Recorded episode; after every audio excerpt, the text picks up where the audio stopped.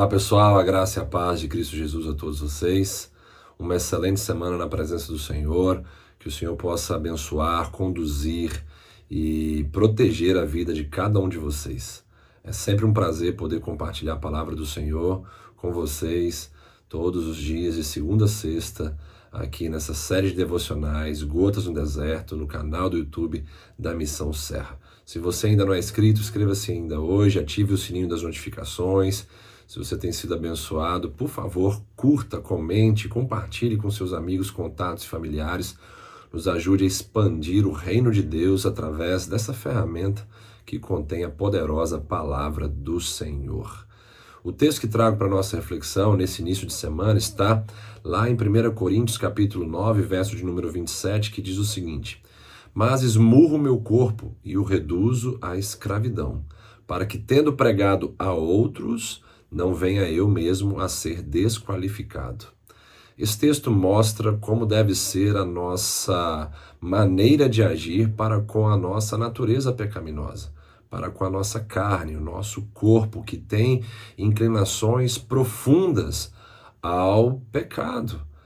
Nós vivemos num corpo infectado pelo vírus do pecado, herdado lá de Adão, que caiu num ambiente perfeito, fazendo de sua escolha uma grande tragédia. Nós precisamos entender que devemos tratar a nossa natureza pecaminosa com disciplina. Paulo, ele fala de esmurrar o seu próprio corpo e o reduzindo à escravidão. Primeiramente, o que é esmurrar o nosso corpo? É fazê-lo calar quando ele vem com seus impulsos querendo nos dominar.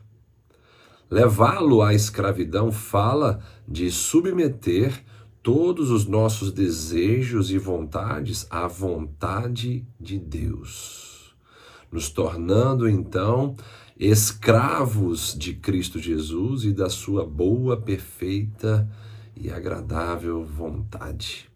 É assim que devemos viver, é assim que devemos agir para com o impostor que vive em nós, que é a nossa natureza pecaminosa, que quer sempre nos fazer acreditar que o nosso verdadeiro eu vem de Adão e não de Cristo Jesus.